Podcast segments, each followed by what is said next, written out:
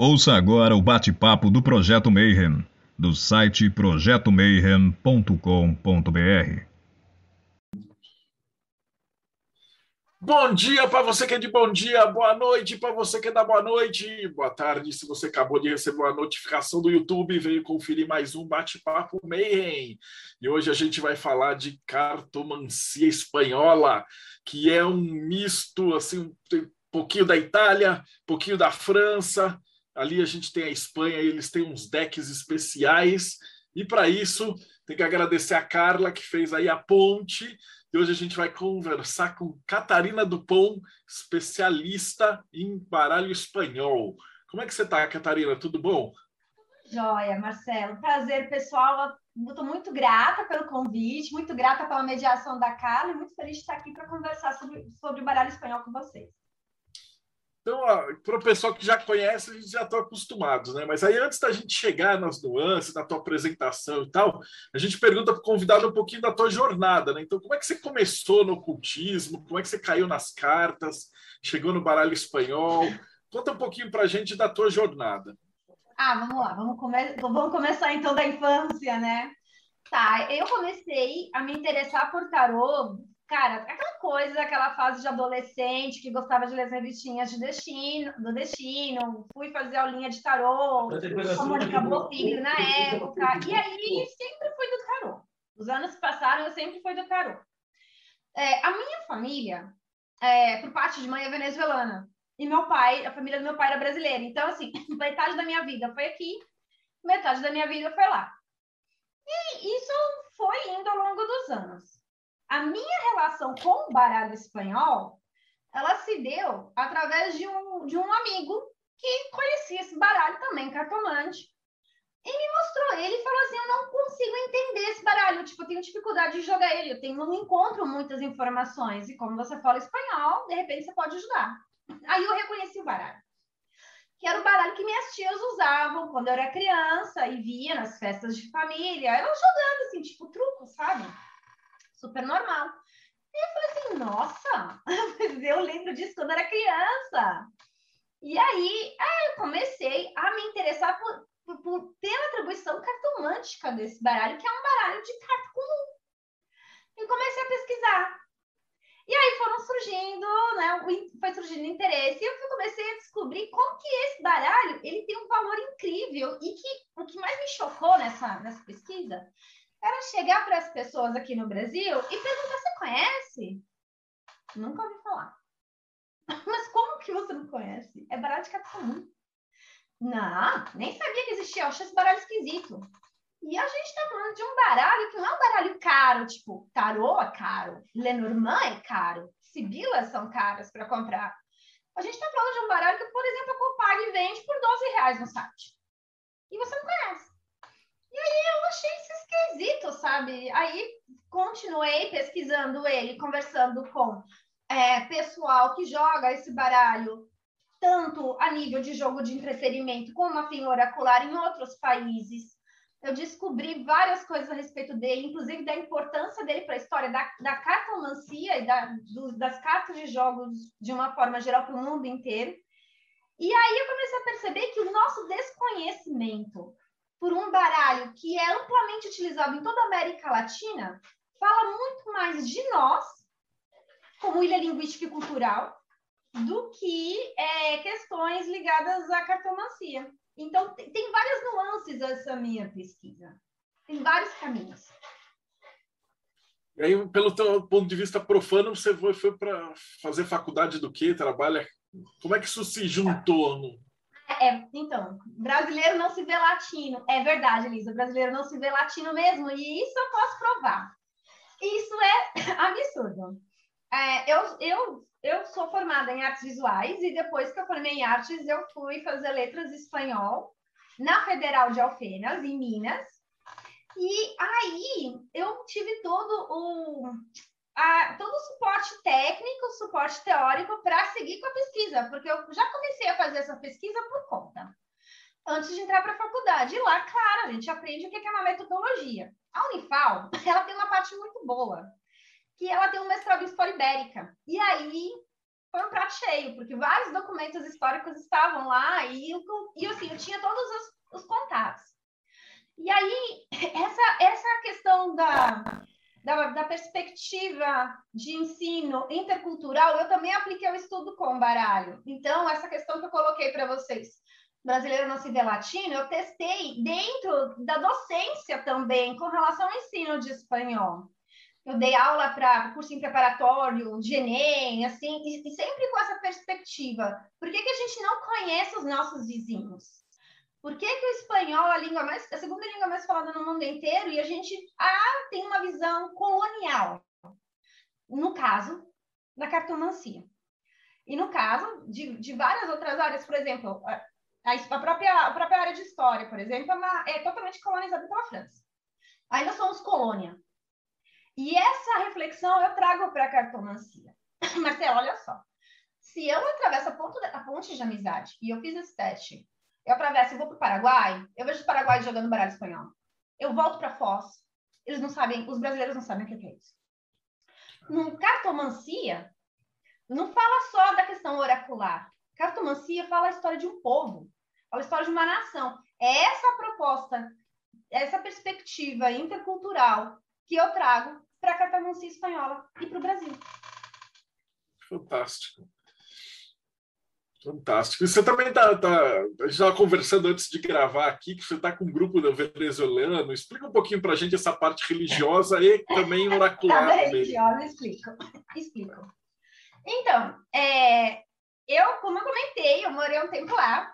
E eu, eu morei depois aqui, e eu tenho. Minha família está lá, inclusive, parte, né? Porque eu, a maior parte se espalha para o mundo, né? E a linha religiosa que eu sigo atualmente, uma das principais linhas que eu sigo atualmente, é o espiritismo venezuelano, o que também é chamado de espiritismo Maria Leonceiro, cuja figura principal é uma divindade feminina, é uma divindade aquática também, que é relacionada ao poder da fertilidade, praticamente uma deusa, que se chama Maria Leonça. E eu, eu tenho essa proximidade muito forte com essa divindade desde criança, quando eu morava lá, e trouxe isso para mim. Então, eu tenho esse culto que eu sigo de forma solitária aqui no Brasil, e tenho o apoio do pessoal da Venezuela à distância, né? O pessoal da Federação Venezuelana de Espiritismo. E é complicado, porque eu tenho um pé aqui e um pé lá, se for ver, né? Eu tô nessa nessa busca de encontrar mais venezuelanos aqui no Brasil que sejam imigrantes e que tenham esse contato com esse culto para poder fazer essa ponte entre Brasil e Venezuela. E também tem isso, né? Desmistificar e tirar a xenofobia e o preconceito contra o povo venezuelano. Porque hoje em dia, se a gente fala de Venezuela, a gente tem as piores referências. Só que a Venezuela sempre foi uma desconhecida para o Brasil, muito antes de questões políticas, muito antes. A única referência que se tinha é petróleo. E não é isso, é muito mais do que isso, né? Então eu também faço, eu tento fazer essa ponte. A gente está nesse trabalho de mediação com o pessoal de lá para falar do que, que é o espiritismo venezuelano como culto, também como forma de resistência de um povo cuja religião principal tem uma tríade: o negro, o índio e o branco. Estruturalmente se assemelha a Umbanda, essas conversas que a gente tem tido, o pessoal de lá e eu, e tem, temos feito algumas comparações. Eu também sou uma pessoa em construção dentro do culto, já que ainda tem muitas coisas que eu também aprendo com eles, e nisso a gente está fazendo essas trocas. É fantástico. A gente vai ter eles aqui no programa. A gente está conversando com a Catarina. Então, já em breve, aguardem que a gente já vai, vai falar do espiritismo venezuelano. Bom, e feitas essas apresentações, agora o programa é teu. Pode ficar à vontade, a gente vai assistir aqui. O programa é meu? Não, gente, o programa é nosso. Então, uma das principais razões que eu resolvi levar a sério essa pesquisa do baralho espanhol é, é justamente como eu comentei, desmistificar, quebrar padrões. A primeira coisa que a gente precisa pensar em termos de baralho espanhol é esquece a parte cartomântica, tá? Nós estamos falando de um baralho. É a nossa primeira referência de naipe na Europa. Ponto. E a primeira referência de naipe é, de, de baralho, no caso, perdão. Quando eu uso o termo naipe, é porque em espanhol a palavra naipe é o baralho completo, não é o, o naipe de paus, nem o naipe de ouro, não. Naipe é o baralho completo, então às vezes eu confundo. E essa principal referência de naipe, esse baralho, é o que deu origem a todos os outros baralhos que nós consideramos hoje em dia, incluindo o tarô.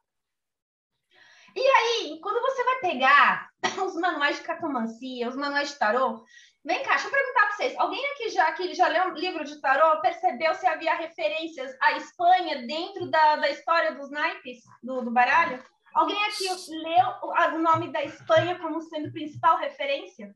Eles sacaneiam, eles falam que vem dos mouros, né? Mas por onde entrou, né? Por onde entrou? Seis séculos de ocupação moura na Península Ibérica, e aí você exclui todo o trabalho da Espanha? Não, né? Gente, não. Então, seis séculos de ocupação moura, onde aquele baralho que veio realmente dos árabes, que tinha é, atribuições diferentes. Nunca sofro disso também, Catarina, fico catando referência. É, Elisa, é nós. É, atribuições diferentes, relações diferentes, ele precisou se adaptar aqui à Europa. Aqui, à Europa.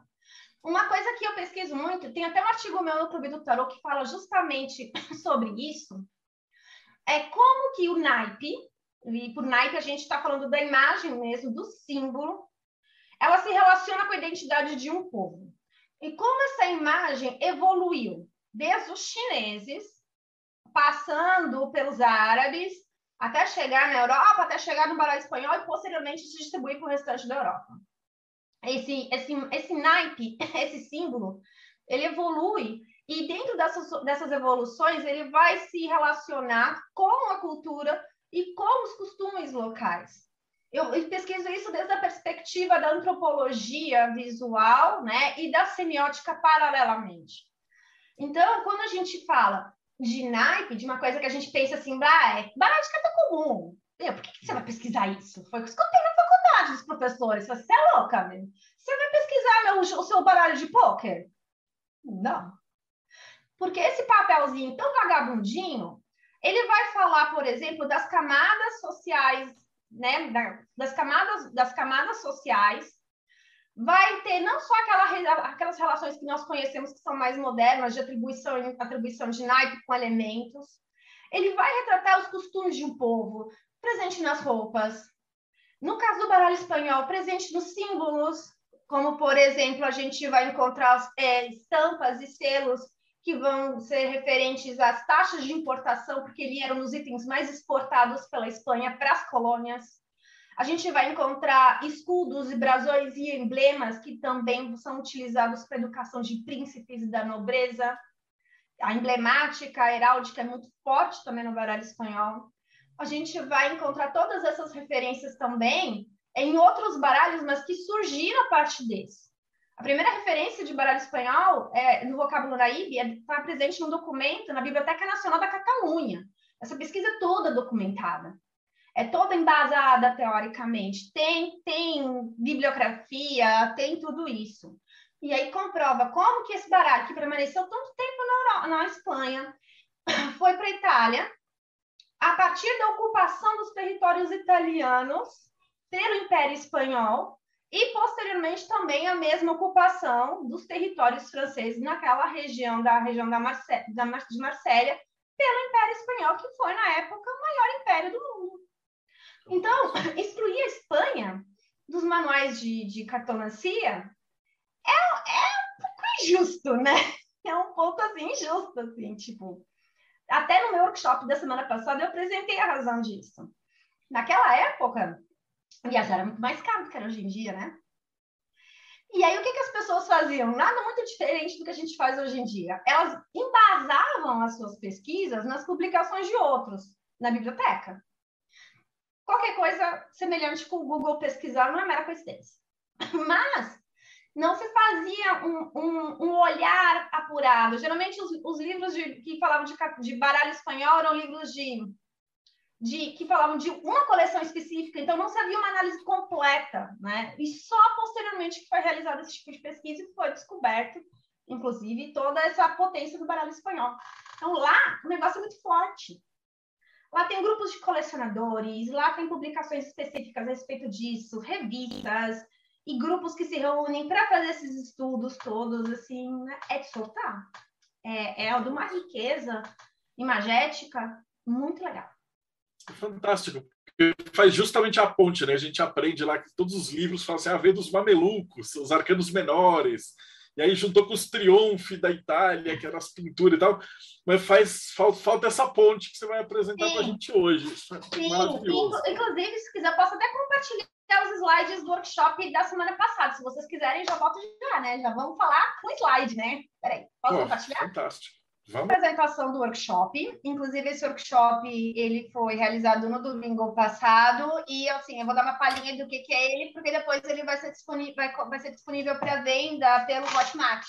Né? Então, mas vai, eu vou mexer, vou acrescentar mais conteúdo ainda, porque eu ainda achei que ficou pouco. Né? Então, a proposta desse, desse, dessa pesquisa é analisar a história e iconografia do baralho espanhol, né? desde a chegada do primeiro baralho, dos primeiros baralhos na Europa até os modelos atuais. E esta sou eu, a taróloga, né? Artista plástica e cartomante, formada em letras espanhol pela Unifal de Minas, mestrando em linguística aplicada, né? Da, pela Funiberi, e responsável pelo Entre Mundos Tarô. Meu arroba tá aí. Bom, aqui alguns aspectos que eu já tinha comentado antes com vocês, né? Da, da questão da importância de se estudar um baralho como o baralho espanhol, aqui no Brasil e das questões ligadas à educação intercultural, né, que é a linha que eu estudo na educação. Vou pular aqui, que a gente já comentou sobre isso. Bom, aqui eu explico, é necessário fazer essa contextualização, né? Brasileiros não se dedicam de fato a entender o que é a história da Espanha. A gente tem algumas referências esparsas, até porque não se estuda essa história de fato né, dentro dos currículos escolares. Então, eu comento aqui justamente que não se trata de um termo a Espanha, sim as Espanhas. E que até hoje nós encontramos diferenças culturais e linguísticas dentro do próprio, do, de um único território espanhol, apesar de tantos anos. A gente sabe muito bem, por exemplo, que na Espanha, e eu sempre vou puxar sardinha para essa brasa, fala-se diversas línguas, não se fala só o castelhano, se vai, a gente vai encontrar o catalão, a gente vai encontrar o escar, a gente vai encontrar o aragonês e outros pequenos dialetos que mostram a diversidade cultural dessa região. Então, o termo as Espanhas é um termo que fala dos vários reinos, né, que depois foram unificados pelo, pelos reis católicos. E isso, isso foi posterior, é, na verdade, foi durante a ocupação da Península Ibérica pelos mouros, né, que trouxeram inovações incríveis como, por exemplo, a produção do papel, a, é, foram os mouros que trouxeram para a Espanha. Então, as, as, as, primeiras manufaturas de papel são espanholas. Papel moeda, também, por exemplo, começou lá. Né? E aqui é, são as taifas. Eu explico isso no workshop justamente para que eles possam ter essa dimensão do domínio mouro na, naquela região e de como que foi complicado e difícil fazer a retirada desses muros. Nesse meio tempo, conviviam super bem, todo mundo numa paz, num amor, tanto que as mais lindas obras arquitetônicas da Espanha, na minha opinião, são da região da Andaluzia, de Alhambra, que são aquelas que têm as mesquitas, né? E é fantástico, né? Toda essa contribuição dos mouros e dos judeus lá. Tá. E aí a gente também tem uma questão muito importante para falar sobre o baralho espanhol, a questão da relação com a literatura, tá?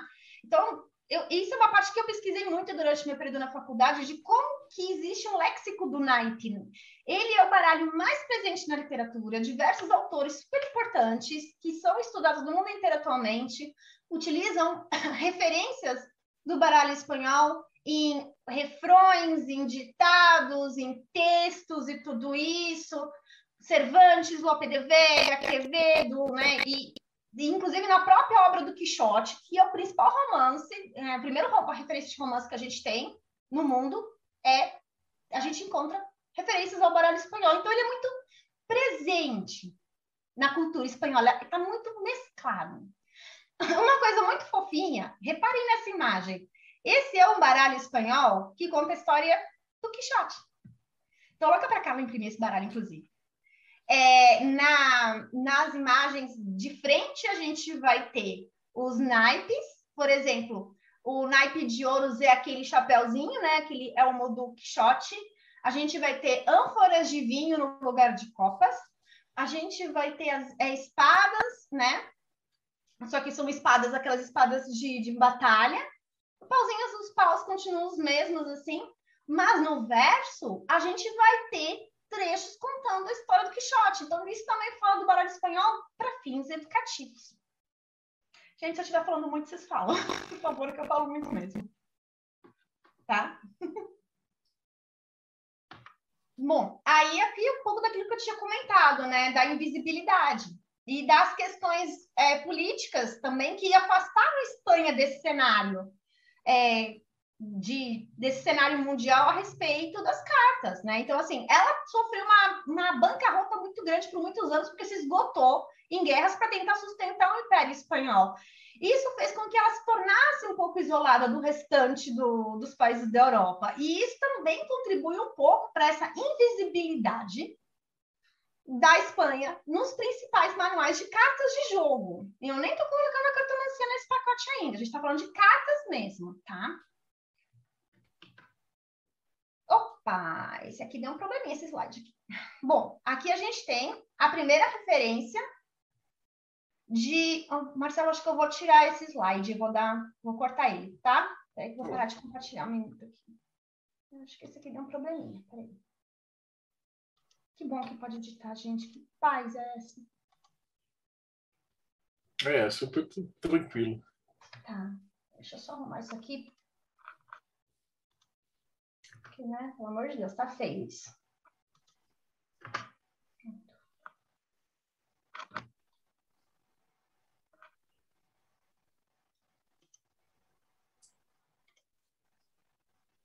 Vou pegar.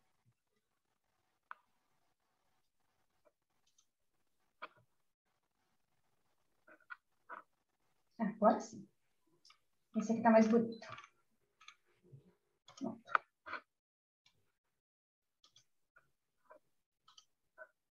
nem esquenta, depois eu faço uma marquinha e já. Ah, tudo Tomando, né? Sério mesmo, porque é estressante. Eu tenho duas, duas versões do mesmo, da mesma apresentação, uma melhor e outra mais ou menos. Então, acabei confundindo os arquivos. Tá, aí agora vem a parte interessante. Vocês estão vendo minha tela? Tô ainda, peraí, dá o. Tá, eu vou colocar no full screen. Full screen.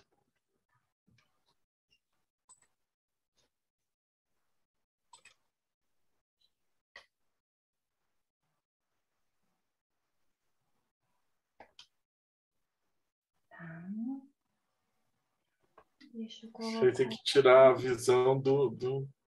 Uhum. Todo dia a gente aprende uma coisa nova. Eu não sabia é disso. Pronto. Agora, agora tá legal, né? Tá. Peraí. Agora tá bacana. Ainda, ainda estamos vendo a antiga. Aí, agora sim. Não, é, é, é, o mesmo slide, só tirei aquela imagem que estava sobreposta, que era um, uma imagem que não estava legal. Por que, que ele é a primeira referência de naipe na Europa? Aqui eu mostro como que é, o baralho espanhol surgiu primeiro na região da Catalunha, e enquanto no restante da, da, da, Europa, sobretudo na Itália, ele era tido como uma curiosidade, ainda era algo visto como novo, na Espanha, por exemplo, já tinha a profissão de naipeiro, ou seja, o cara que faz o artesão que realiza os baralhos. Se em 1371 a gente já tem a referência de naipe que aparece no dicionário de rimas catalão, e em 1376 o Pratese afirma que é, tem, se tem a primeira referência de Caps na Itália, na verdade, e aí a gente analisa essa questão sobre um aspecto linguístico, ele está falando de uma, uma palavra estrangeira, de algo que ainda é estrangeiro para a Itália, algo que não está internalizado na cultura do povo.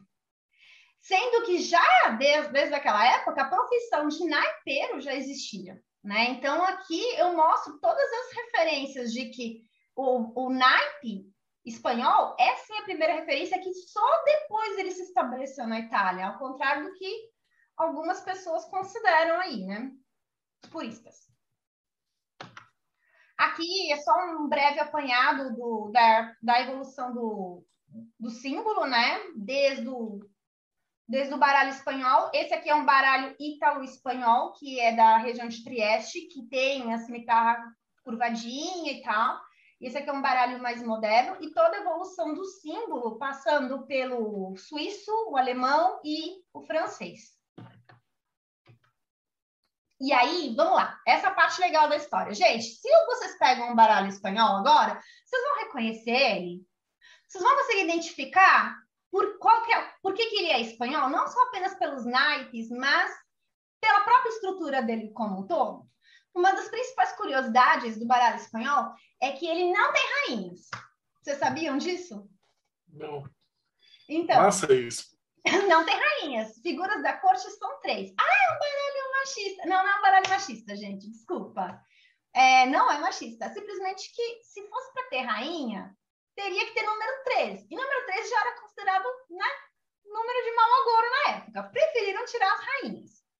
Mas a gente encontra, por exemplo, é, pagens em alguns baralhos góticos, depois alguns baralhos mais modernos, pagens que são meio andrógenos, meio femininos e tal. Então, assim, se a gente for estabelecer uma relação de gênero, feminino pertence ao pajem. Então, a gente vai ter pajem, ou sota, como se fala em espanhol, cavaleiro e rei, né?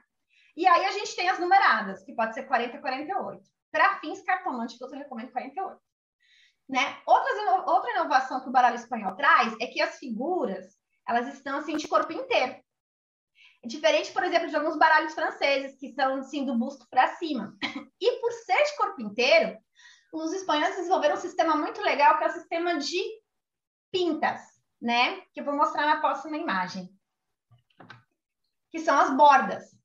Porque às vezes fica um pouco complicado com os joguinhos de pôquer e tal, para eles conseguirem identificar qual era o naipe. Então, vocês vão ver que todo baralho espanhol ele tem, ele tem interrupções nessas bordas, que nem nesses reis aqui de baixo. Isso é uma inovação do baralho, na verdade, e era usado só para fins de jogo. Aí eles colocavam assim meio de, de leque assim de lado, então eles conseguiam identificar melhor qual naipe eram as cartas, de qual naipe que as, eram as cartas que eles tinham. Então é bem bacana isso. Eu não jogo nada, gente. Eu não sei jogar Uno. Meu negócio é ler, ler o futuro com essas cartas, mas eu não jogo Uno, gente. E aí vem a parte bacana, né? A variedade de padrões e estilos.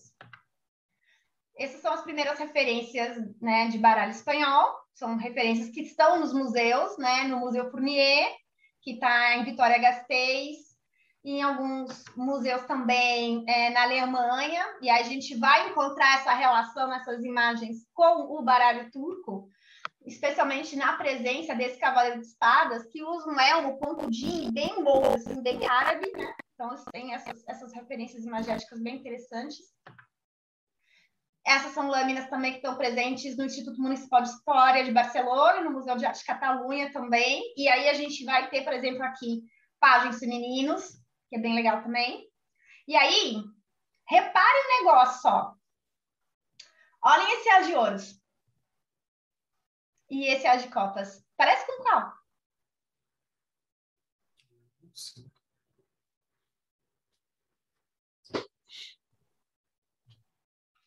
Que baralho lembra? Just... Lembra um pouquinho Marcélia. Vovô. O vô do Marcelo. O baralho espanhol, vô do Marcelo. Por isso que as pessoas às vezes se confundem quando pegam o baralho espanhol para fins cartomânticos. Mas eu, eu vou jogar com os menores do Marcélia? Não. Baralho espanhol é uma coisa, tarô é outra. Tem semelhanças imagéticas, mas não quer dizer que é a mesma coisa. Então, já começa por aí. Mas sim, a gente começa a perceber uma relação de iconografia entre o, o baralho de Marcélia e o baralho espanhol, né? E é, vai por aí. Aqui são os padrões, né? Tem três principais padrões. Esse é o padrão castelhano nacional. E olha que coisa mais gracinha esse daqui. Nesse baralho, por exemplo, a gente vai encontrar na figura do cinco de ouros os reis católicos também, e vários símbolos importantes, como selos, como taxas e tudo isso. Mas esses não são os baralhos que eu quero mostrar para vocês. Vou mostrar mais. São mais padrões. Esse aqui é muito semelhante com o baralho que eu utilizo para atendimento, né? O meu se chama Dos Tigres. Então, assim, tem toda essa relação de um item para exportação, é um item que, na verdade, era um commodity para para a coroa, todas as restrições que a igreja também fez em cima disso para tentar conter a questão do vício através de taxações pesadas, então dessa relação também com o comércio para as colônias. E esse é um padrão bem bacana aqui. E aí vai indo. Tem vários estilos. Reparem como é variado. E esses são os modelos clássicos. E aí tem aquilo que você comentou, né? A gente vai falar de França, a gente vai falar de Itália, então a gente vai falar também de baralho espanhol, né? E aí tem a questão histórica de como que o Império Espanhol, através de um tratado de paz, ocupou terras italianas e terras francesas. E nesse processo dessas ocupações da terra, desse domínio, é claro que houve também um intercâmbio muito grande de artesãos. E de lá surgiram os, os demais baralhos, né? Então, assim, dizer que as primeiras referências de tarot são italianas é desconsiderar todo o Império Espanhol que ocupava, né, por exemplo, a região de Milão. Trieste, Sardenha e tudo isso. Tanto que a gente tem os baralhos ítalo-espanhóis para mostrar isso. Né? E esse aqui é um francês. Esse aqui é o, é o jogo de Alouette, é um jogo francês, mas os naipes são espanhóis. E é jogado até hoje, inclusive. Esse é um siciliano. Não, reparem que não tem as bordinhas, mas a gente tem a mesma distribuição de figuras da corte e assim poucas diferenças de imagem. Copas já não é uma taça, é uma ânfora de azeite, é uma ânfora de vinho. A gente vai ter um espanhol meio francesinho, que é bem bonito, que é parisino.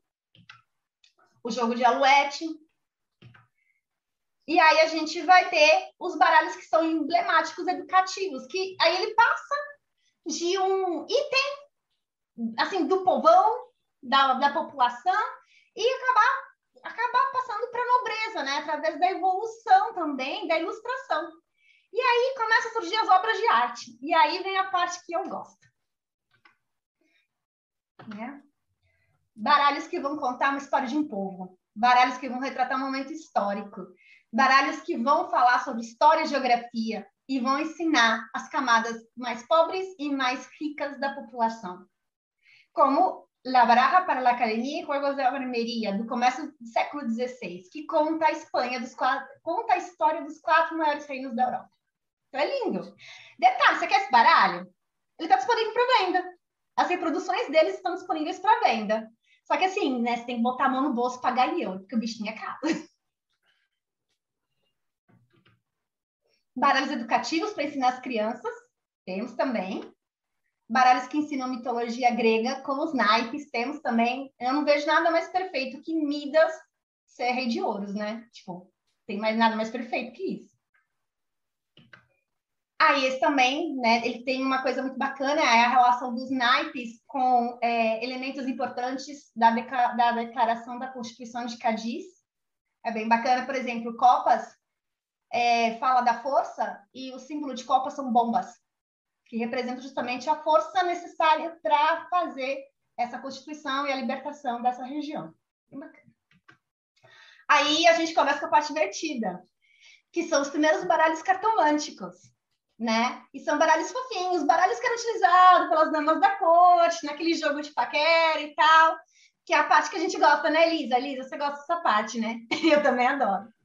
E aí a gente vai ter, por exemplo, a baraja dos namorados, que vai falar de flores, vai falar da linguagem das flores, vai falar, por exemplo, da linguagem dos leques das damas, de como é que você fazia para seduzir o cavalheiro lá da outra mesa com o leque.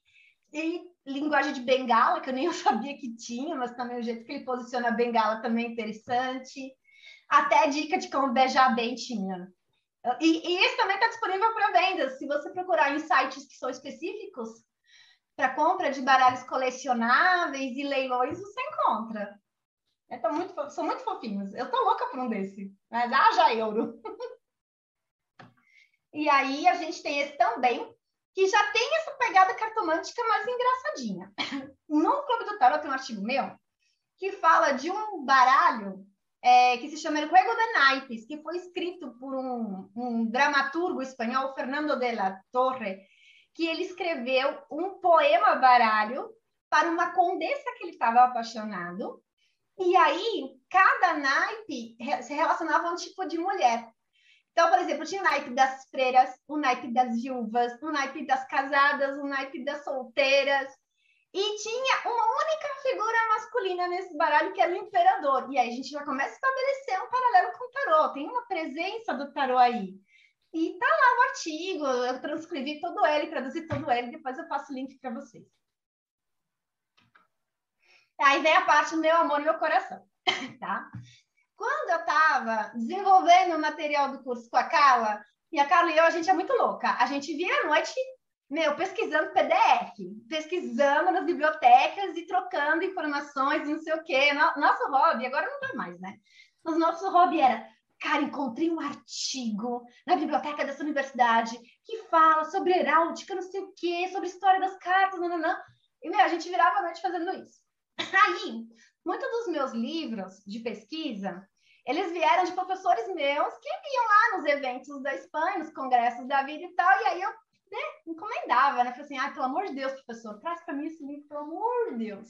E eles traziam. E eu vi esse livro, esse, esse baralho em um dos meus livros, que é o Quatro Impérios.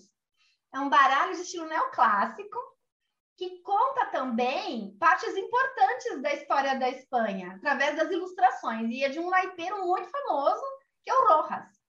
Então, por exemplo, no naipe de paus, a gente vai ter é, os árabes, né? Deixa eu pegar ele aqui, que eu tenho ele aqui na mão. E se você quer esse baralho, esse a gente conseguiu fazer a reprodução dele, tá lá no Falando Lermandês, na loja do Falando Lermandês, é muito lindo. Aí a gente vai ter, por exemplo, no naipe de ouros, não sei se dá para ver, acho que não, dá para ver mais ou menos. É o naipe de ouros que tem a presença do índio americano, né? Os índios que foram colonizados pelos espanhóis. A gente vai ter a presença dos árabes no naipe de paus também, dá para ver pelas roupinhas. Os espanhóis conquistadores, acho que virando um pouquinho dá para ver melhor, né, com seus elmos e suas armaduras. E a gente vai ter. Peraí, tá faltando mais aqui. Ixi, Maria, faltando mais. A gente vai ter os, a, a burguesia, a, aqui dá para ver no Cavaleiro de Copas. A aristocracia espanhola no naipe de copas. Tá vendo?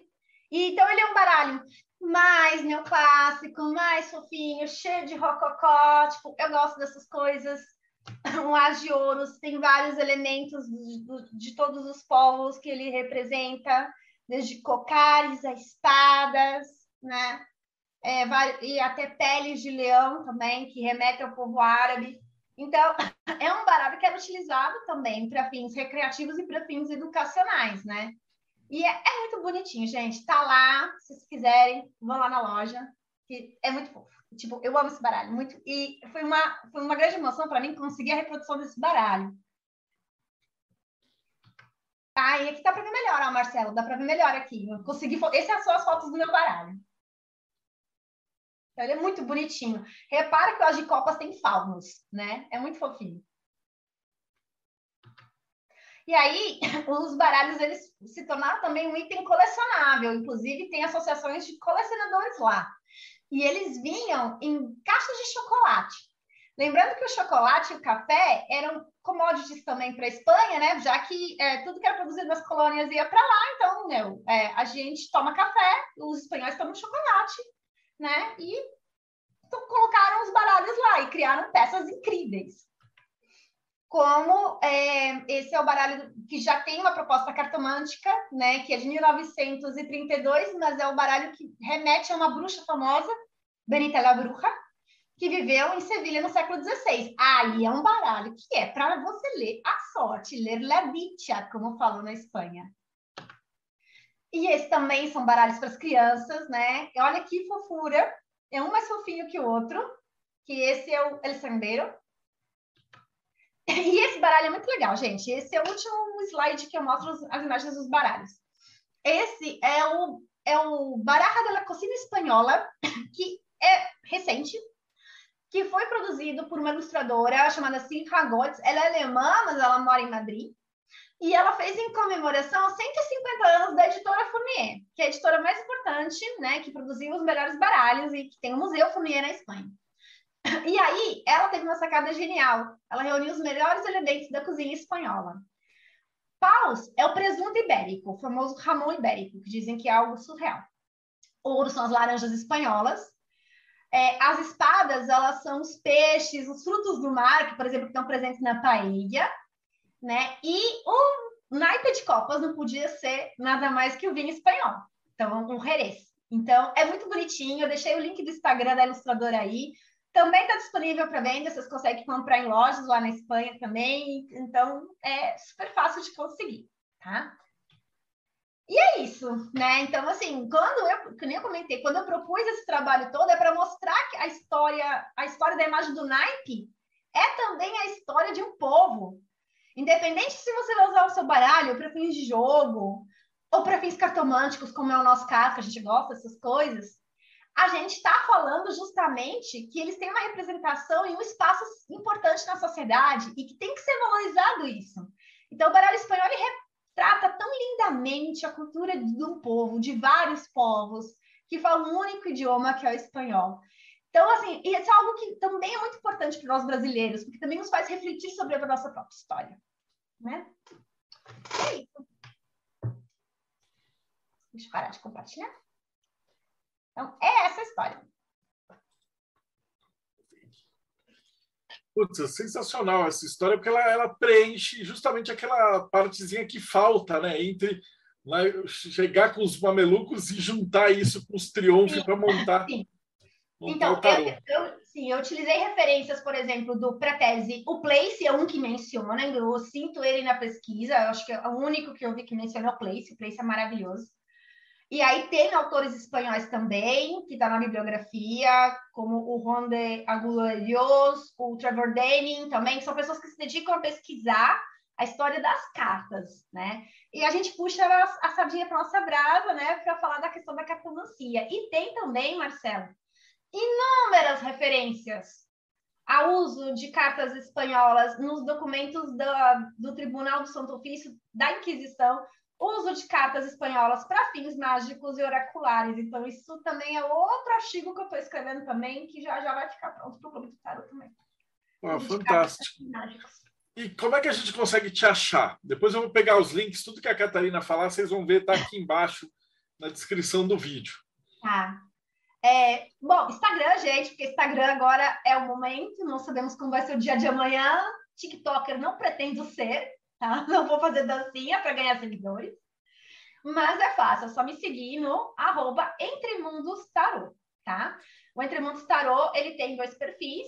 Ele tem um perfil, ele tem duas, são duas contas. A conta para América Latina e a conta para o Brasil. Então, meu Entremundos Tarot completo, tá? Depois eu passo o link da conta da América Latina, que tá ali devagar.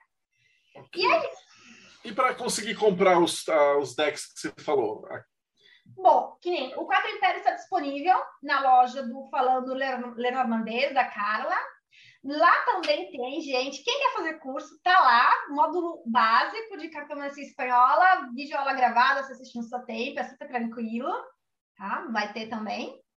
E a gente tem workshop. Eu acabei de dar um né? Vocês viram os slides dele. E no próximo mês, em setembro, a gente está planejando aquele que eu te comentei, que é do espiritismo venezuelano e tal, que também vai falar um pouco de cartomancia espanhola, desde uma perspectiva religiosa, né? Então, é isso. E aguarde as novidades que a gente está sempre produzindo alguma coisa a mais. Daqui a pouco vai ter livro, daqui a pouco vai ter outro baralho. Vamos ver. Ah, não, maravilha. Mas é que assim, como a gente já grava para o futuro, então geralmente tem gente do futuro, daqui cinco, seis anos e tal, assistindo. Então depois eu falo com a Carla, então não se preocupe, a gente atualiza. Sempre que eles tá. tiverem uma novidade, alguma coisa, eu falo com vocês e a gente joga os links aqui no YouTube é fácil de, de atualizar, né? E putz, foi fantástica a explicação, foi muito, muito, muito massa. Eu vou daqui a pouquinho abrir aqui para a gente conversar, vou só despedir do pessoal do YouTube e a gente já, já volta para cá. Então, brigadão, Catarina, brigadão, Carla, que está assistindo a gente e vocês que acompanharam.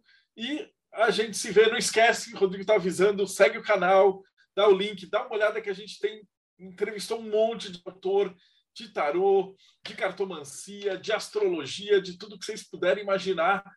E a gente se vê aí, então, no próximo Bate-Papo Mayhem.